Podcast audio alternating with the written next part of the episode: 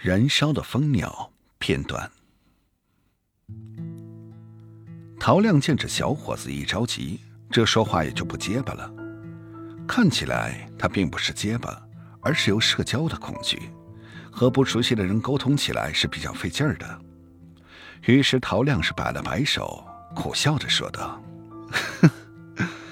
从小就这样，被别人打了一顿，然后脑子受了伤。”从那以后呢，就这样了。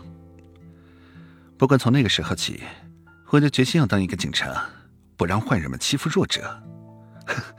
当然了，你也不用担心我，我不做噩梦的话就没事儿。说完之后，陶亮假装是忧郁的喝了一口水。不让坏人们欺负弱者。小伙子是暗自的重复了一遍，似乎是有些感动。他捏了捏拳头，然后鼓足了勇气似的说道：“我会帮你保密的。那我们重重新认识一下。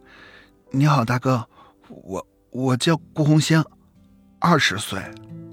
”噗的一声，陶亮把嘴里的水全都喷到了顾红星的脸上。在顾红星是一脸莫名其妙的表情当中，陶亮赶紧拿起了毛巾给顾红星擦脸。大大大哥，你你没事吧？郭红星拿过了毛巾，一边擦着脸，一边关心的问道。陶亮是被水呛着了，剧烈的不停的咳嗽着，他的脑袋很痛，但这不是因为咳嗽，他在心里面发誓，这口水啊，绝对不是为了报复，那绝对是出于意外和惊讶。他一边用咳嗽来掩饰自己内心的惊讶。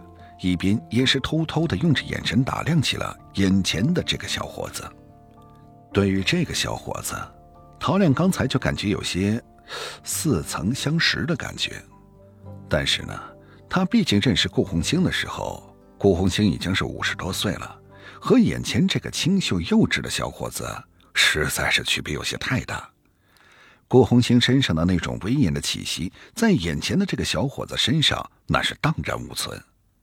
明明 只有这羞涩和懵懂，不管陶亮怎么不愿意相信眼前的事实，但是他必须得接受，这顾红星就是他的老丈人。可是他的老丈人现在正在毕恭毕敬的喊着自己大哥。